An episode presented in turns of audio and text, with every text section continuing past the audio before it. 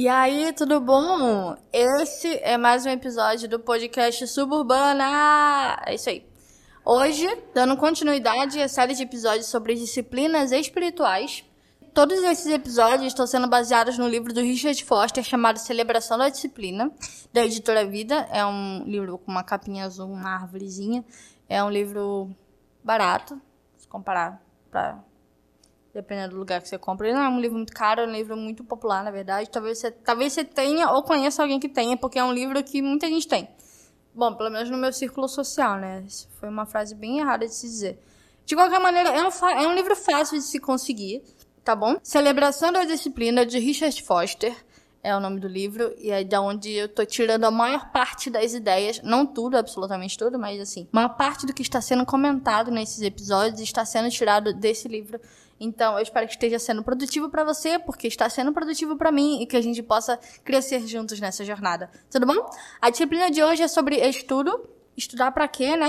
É o que eu sempre dizia pro meu professor de matemática. Enfim, a intenção da disciplina é trocar um hábito destrutivo por um hábito que gera vida. Porque tem muita coisa na nossa rotina que faz mal pra gente. Tipo, comer miojo de madrugada, ou não ter um horário do sono regulado, não fazer exercícios com frequência. São hábitos, uma rotina, uma disciplina que faz mal pra gente.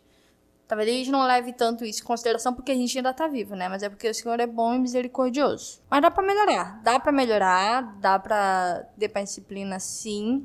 Você não vai precisar ter duas vidas, na verdade, você precisa trocar um hábito por outro.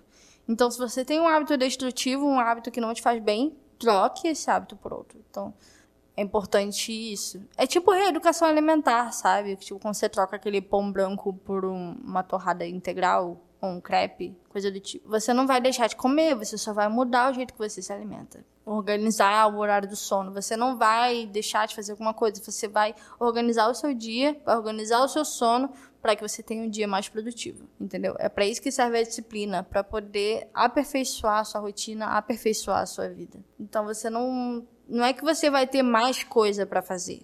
Você vai reorganizar o seu dia, potencializando as coisas importantes que há nele. A disciplina do estudo, especificamente, serve para nos fazer pensar nas coisas do alto. Filipenses 4:8. Eu não vou ler o versículo, você vai ler a Bíblia. Então vai lá agora, entendeu? Se quiser dar um pausa no que eu tô falando aqui. Filipenses 4:8, você vai ler. Eu não vou ler para você, real. Vai ler a Bíblia. Tô te incentivando, eu espero. Se você não estiver lendo a Bíblia, eu vou ficar um pouco triste. Lê a Bíblia, ok? É importante para você. Conselho da tia. E onde Paulo fala sobre uma coisa muito importante que deve nortear a nossa mente, as nossas emoções e os nossos sentimentos. Já porque a gente vive num, num período em que a nossa mente anda sendo bombardeada por informações a todo tempo, é importante nós priorizarmos aquilo que é de mais valioso. É importante termos em mente aquilo que realmente vale a pena ser pensado aquilo que realmente vale a pena gastar meu tempo. O que de fato eu realmente preciso para viver com Deus. Eu realmente preciso passar tanto tempo na rede social. Eu preciso assistir tantos episódios de uma série de uma vez só. Eu preciso passar tanto tempo usando a minha boca para falar da vida dos outros. Eu preciso disso. A disciplina ela serve para isso, para refazer a nossa vida de uma maneira que ela seja mais parecida com a vida de Cristo.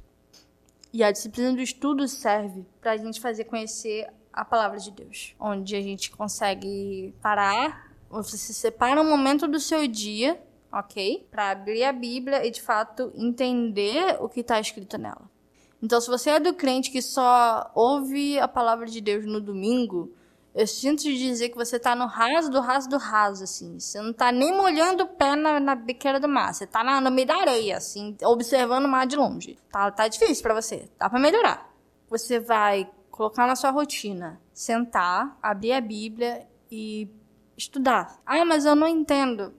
Pergunta pro Espírito Santo, que foi ele que escreveu, ele que sabe. Existem muitos livros e muitos vídeos que ajudam de fato a gente a estudar, mas eu acredito que. Como é que eu falo isso sem ser ofensivo? É bom você bater a cabeça no começo um pouco, para você acabar não sendo guiado na direção que não deve. Depois que você entende uma coisa aqui, outra coisa lá, você consegue ponderar aquilo que é bom, aquilo que é ruim, aquilo que é certo, aquilo que é errado. Porque, infelizmente, existe muita gente que falando coisas a respeito da Bíblia, falando coisas a respeito de Deus, mas que não é o Deus verdadeiro, que é uma Bíblia distorcida, pessoas que acreditam num Deus esquizofrênico, isso é muito preocupante. Então é bom que você preste atenção e vá só você e Jesus. Abra a Bíblia, Salmo 23, batido, todo mundo conhece, não tem como você errar. E estuda que tá ali. Ou então vai ler a primeira epístola de João, nossa, é maravilhosa. Leia o primeiro João. São cinco capítulos. Se você ler um capítulo por dia, de segunda a sexta, você lê ele quatro vezes no mês. Então, que esse seja o seu desafio dessa vez. Você vai pegar um capítulo da primeira livro da primeira epístola de João e vai ler. E vai assim, segunda, terça, quarta, sábado, domingo, você tira uma, uma entre aspas, folga. E na segunda, terça, e você vai fazer isso durante um mês. Você vai ler esse capítulo durante um mês.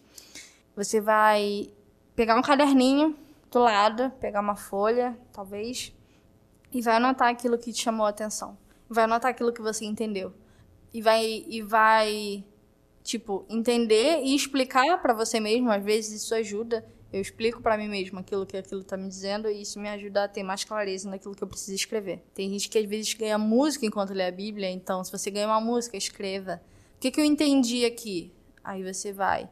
Tem gente que escreve as orações, acontece às vezes. Aí você lê aquilo às vezes aquilo fala uma verdade para o seu coração, você ora a respeito daquilo. Então, se aquele versículo fala que você tem que amar o seu inimigo, fala, Jesus, eu não sei amar o meu inimigo. Me ajuda a amar esse, esse inimigo. Essa pessoa, me ajuda a amar essa pessoa, perdão. Me ajuda a entender essa pessoa. Me ajuda a perdoar. Me ajuda a ser perdoado. E você vai orando em cima daquela passagem. Você vai anotando tudo aquilo que aquela passagem te disse. Depois desse desafio, se você quiser fazer esse desafio ou não, se você não quiser começar pela primeira epístola de João, quiser começar por alguma outra coisa, então vá por onde o Espírito te direcionar. Então, vá estudar aquilo que você sente necessidade de aprender.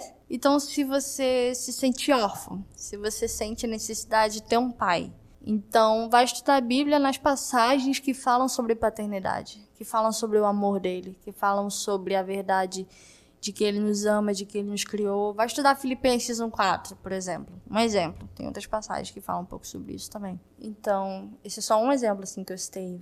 O ideal é você separar pelo menos 30 minutos do seu dia. Às vezes a rotina é corrida, você tem menos tempo, mas pelo menos leia. E nem que seja a mesma coisa. Leia a mesma coisa e aí você tira, por exemplo, o sábado para escrever tudo que você aprendeu sobre isso, entendeu? Varia de acordo com a rotina. Tô tentando te ajudar. Não arrume desculpas. Eu sei que você tem tempo para estudar a Bíblia, que você tem tempo para assistir Netflix, tem tempo para assistir a Bíblia. Tem tempo para ouvir esse podcast, então tem tempo para ouvir a Bíblia. seja no transporte público, seja esperando alguém, seja esperando na, esperando na sala de, de espera do dentista, em qualquer situação.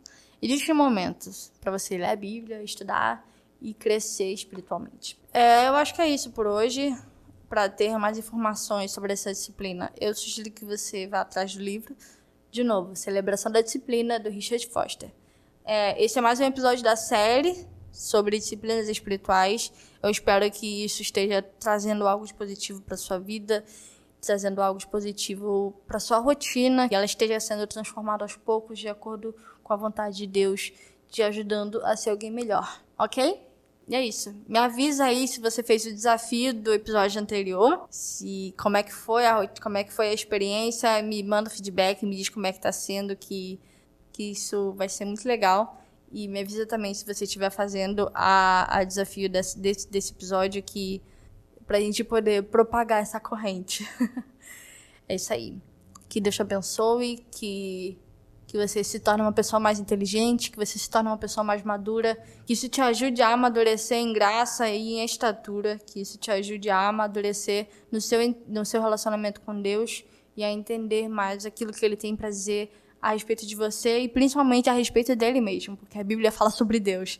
Então, que você possa descobrir verdades sobre Ele, de como Ele é bom, de como Ele é perfeito. Amém? Até o próximo episódio. Paz.